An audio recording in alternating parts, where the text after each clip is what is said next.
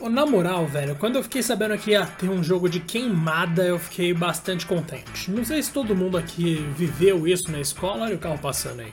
Mas na época da escola era muito. Nossa, sério, assim, quando não era futebol, vôlei era a coisa que eu mais gostava de jogar a queimada tranquilamente. No meu caso, a escola dividia por bimestre, né? Então no primeiro bimestre, se eu não me engano, era futebol, e vôlei, handball e basquete. Mas nossa, handball e basquete eu não tava nem aí, eu sempre achei insuportável. Acho que a parte mais legal de jogar queimada era justamente que todo mundo da sala jogava, né? Eles não dividiam como, ah, grupo de menina, grupo de menino, todo mundo tava se jogando coisa ali e tá ótimo, a bola tava voando pra todo lado. E eu achava incrível. Aí a EA foi lá e anunciou o quê? Knockout City, que nada mais é que um FPS de. Não um FPS, né? Um TPS de queimada. E mano, claro que tem jeitos e jeitos de jogar, mas assim, vamos ser bem sinceros aqui. O jogo exige quatro coisas do jogador, basicamente: andar, desviar, pegar a bola e jogar a bola. Tá, e pular. Cinco coisas.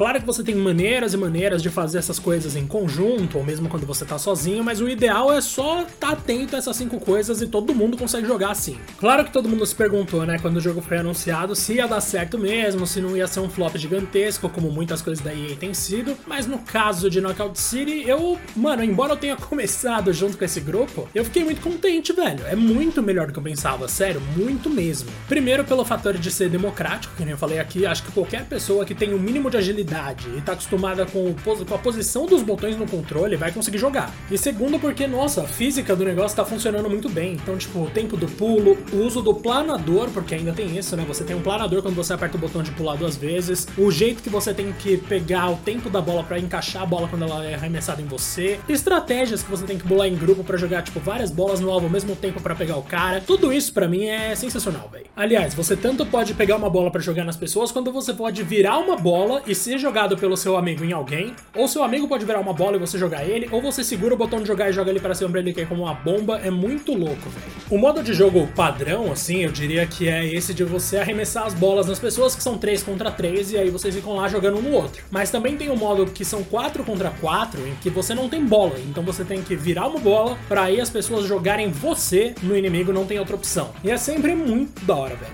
Tem outros dois modos lá que eu já não sou muito fã, é verdade. Quer dizer, na verdade eu até curto aquele que é cada um por si, mas tem um outro lá de pegar diamante que eu acho meio bobo, assim, por mim podia até tirar. E, velho, embora seja uma pena que o jogo não é gratuito depois do nível 25, ou seja, se você jogar até o nível 25 você não paga, passou disso você tem que pagar, eu acho que tem muita gente que vai estar disposta a pagar, pelo menos os que conseguirem jogar, porque, mano, vamos ser sinceros, vai, dentro do nosso universo aqui de preço de jogos, 100 reais ainda tá muito abaixo do que a média dos lançamentos. Não tô falando que é barato, nem todo mundo pode gastar 100 reais no jogo, mas mesmo assim, em comparação com outras coisas, pô, é um terço de um lançamento AAA em muitos casos. Então eu realmente recomendo, assim, para quem não quer perder muita grana e quer se divertir, velho. Se você tem alguém para jogar junto com você, lembrando que até o nível 25 vocês nem precisariam pagar, é muito de boa, assim, para jogar, sério. E o jogo é muito bom. Tá disponível pra um monte de plataforma, para todas do PlayStation, Xbox, claro, os dois mais recentes no caso, né? E também para PC e Nintendo Switch. Eu ainda não joguei no Switch, não, não sei se vai rolar muito bem com a minha mão, com aqueles controlinho pequeno. Mas mesmo assim, no PS5 eu tô jogando pra caramba. Sei lá com quantas dezenas de horas eu já tô.